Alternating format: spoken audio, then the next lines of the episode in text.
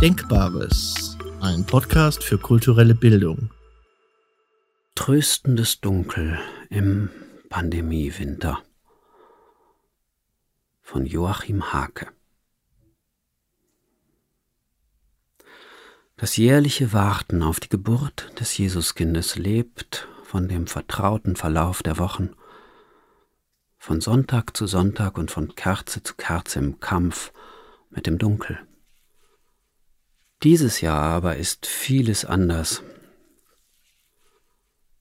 Und die adventliche Erwartung von Unheil geschwärzt.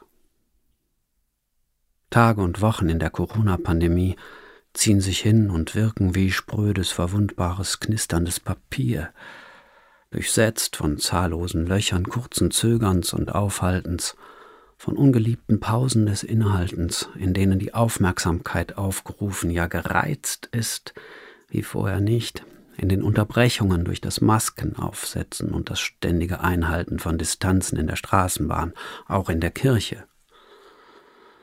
Vor allem, wenn es dort an das Singen geht, beim Gloria, dem Halleluja, dem Sanctus, wird der übliche Fluss der Liturgie gestaut der Atemrhythmus gestört. Und die adventliche Mahnung seid wachsam, Markus Kapitel 13, Vers 35 und 37, klingt vielfältiger und nachdrücklicher in den Ohren als bisher.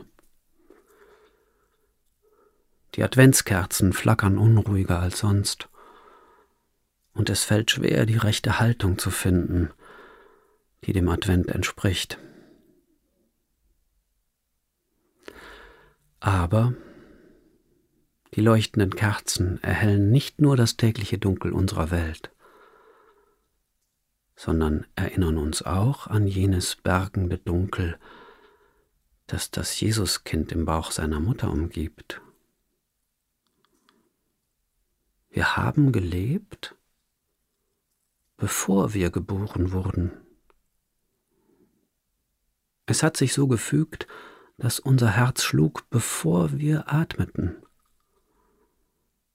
Unsere Ohren hörten, bevor unsere Lippen entdeckten, dass es Luft gibt. So heißt es bei Pascal Quignard in dem Buch Die wandernden Schatten. Das Dunkel, das jeder Geburt der Menschen und auch der des Menschensohnes vorhergeht, ist schon jetzt ein Trost und Grund einer Vorfreude auf Weihnachten.